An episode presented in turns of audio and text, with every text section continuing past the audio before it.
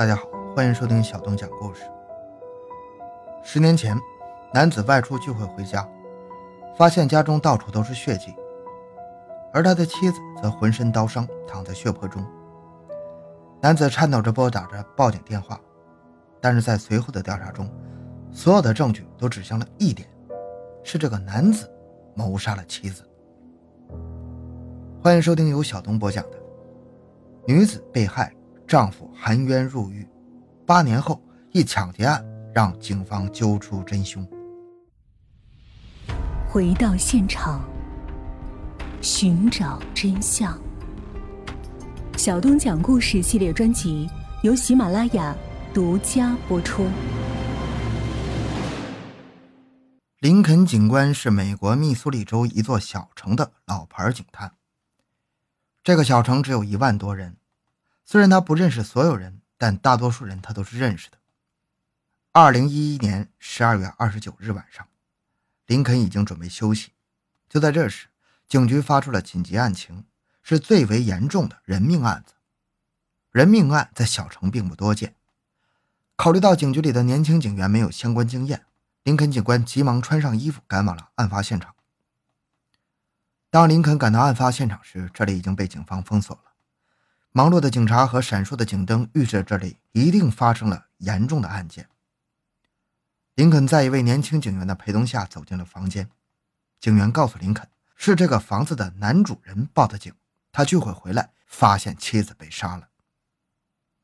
林肯瞟了一眼不远处的男子，他的情绪还算平静，蹲坐在台阶上，不知道在想什么。林肯走进房间，顿时一股血腥之气扑面而来。房间里到处都是鲜红的血迹，地上则躺着一个女人。女人的身上全是刀伤，手臂也断了一条，另一条手腕上也被割开了一条深深的口子，身体周围鲜血流了一地。林肯仔细地观察一番，在女人的身上不少于五十条伤口，这绝对是一场蓄谋已久的谋杀案。随着林肯带着警员们仔细地搜索了案发现场。在沙发的枕头上有一把刀，不知为何放在这里。衣橱里发现了一双拖鞋，其中一只的侧面有一个硬币大小的血迹，似乎是凶手在杀人后藏在这里的。只是凶手为何穿着拖鞋杀人呢？林肯在大致了解了现场情况之后，决定先从报警男子那里入手，看看有什么线索。男子此时情绪已经稍微稳定了。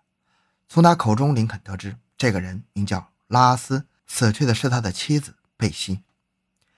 拉斯今天原本是要和妻子一起回父母家吃饭的，但是在下午下班后被四位好朋友拉去看了电影。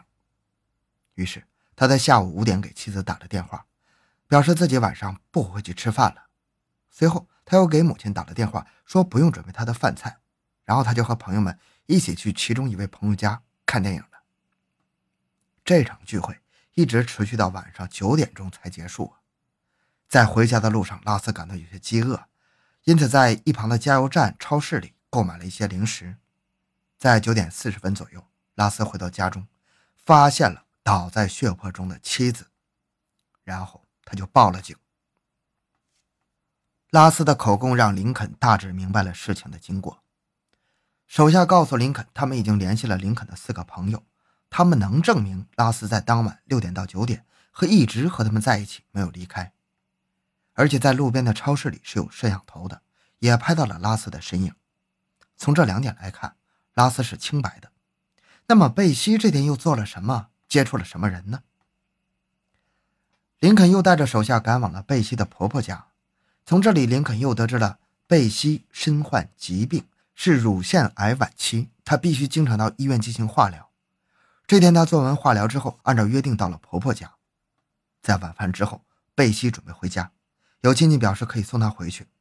不过就在这时，贝西的闺蜜帕姆路过这里，于是贝西就上了帕姆的车，由闺蜜帕姆送她回家。至于贝西上车之后发生了什么，婆婆一家也给不出答案。那看来只能去找帕姆了解情况了。林肯驱车到帕姆家中。此时她还不知道闺蜜贝西已经遇害了。听到这个消息，帕姆伤心欲绝呀。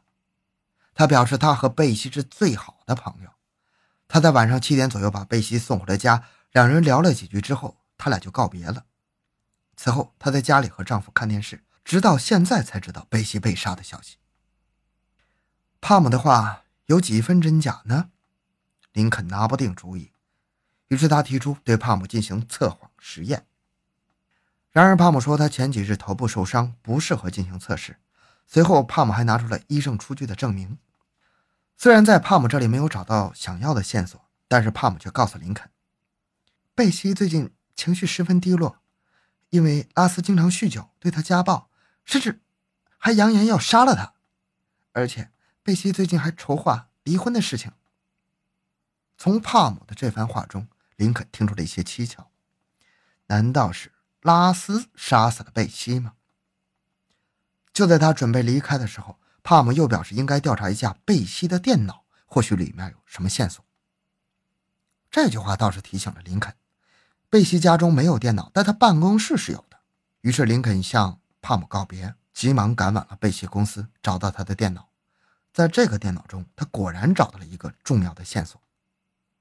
这是一份文档，里面记载的是贝西的生活日记。她在里面提到，她担心丈夫会谋杀她。警方看到这个线索，马上请求逮捕拉斯。林肯虽然隐隐觉得有些不对劲儿，但却不知是哪里出了问题。不过这份疑问很快就消失了，因为接下来他又找到了一个对拉斯极为不利的证据。原来，在丈夫拉斯打报警电话的时候，说的是他自杀了，他砍断了他的手臂。林肯看过案发现场。这种场景一眼就能看出这是他杀，而拉斯却说是自杀，这难道不是欲盖弥彰吗？而且那双带血的拖鞋也说明了问题，因为这双拖鞋就是拉斯的，这不正是他作案时穿的拖鞋，在杀人后藏进的衣柜吗？为了证实自己的判断，林肯还让人对拉斯进行了测谎实验，结果如他所料，拉斯。没有通过实验。于是，在贝西被杀害的八天之后，警方正式逮捕了嫌疑人拉斯。拉斯此时可以选择保释，然而二十五万美元的天价保释让他无力承担，他只能在监狱中等待最后的审判。虽然警方以一级谋杀的罪名将拉斯逮捕，但是林肯心中依然有些疑惑，但他说不出哪里不对。为了找到更加有力的证据。林肯开始对这起案件进行深度的调查，但始终没有结果。于是，两年之后，也就是二零一三年十一月十八日，贝西谋杀案正式开庭。这次庭审的重点就是对拉斯是不是凶手展开讨论。虽然警方怀疑凶手就是拉斯，但是拉斯的不在场证明却始终无法推翻。根据贝西闺蜜帕姆所说。贝西是在晚上七点回家的。根据医学检验，贝西是在七点到八点五十分之间遇害的。而拉斯四位好友的讲述，这个期间拉斯一直和他们在一起，从没离开。再加上警方的确在路边超市里找到了记录拉斯购物的监控，拉斯是有完美不在场证明的。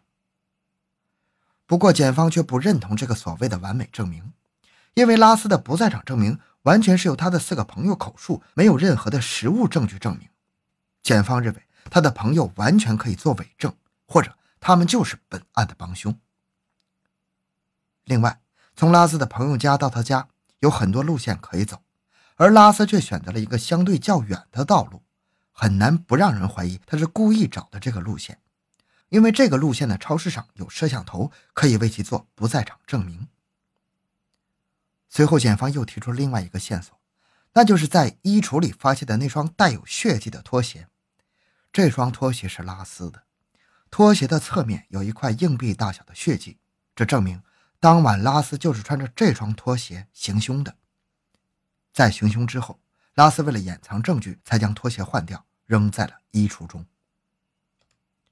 虽然检方提出了一系列的质疑，但是拉斯的辩护律师却认为。检方所提的一切质疑都是在进行有罪推定，并没有直接的证据证明被告人拉斯就是凶手。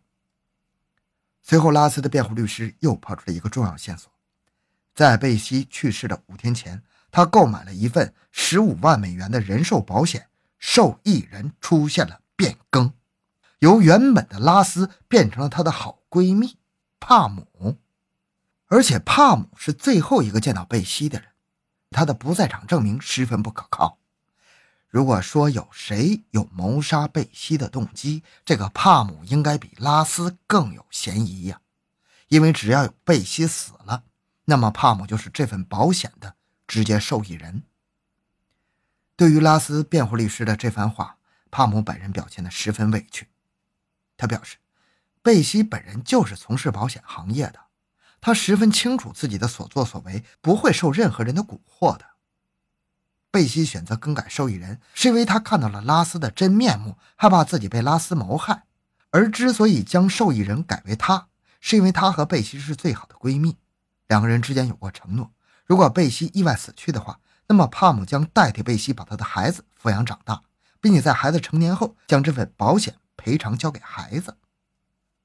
帕西表示，有这份约定在，他不会因为贝西的死而得到任何利益，因此他不可能去谋害贝西呀。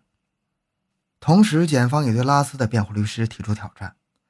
检方表示，拉斯并不知道贝西更换了保险受益人的事情。所以在拉斯看来，只要贝西死去，他将得到的保险的所有赔偿。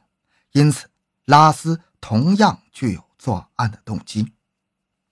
虽然在动机上，拉斯和帕姆都有嫌疑，但是对拉斯不利的是，贝西电脑上的文档中衣橱中带血的拖鞋，甚至还有对拉斯的测谎结果，都让人更加倾向于是拉斯杀死了贝西。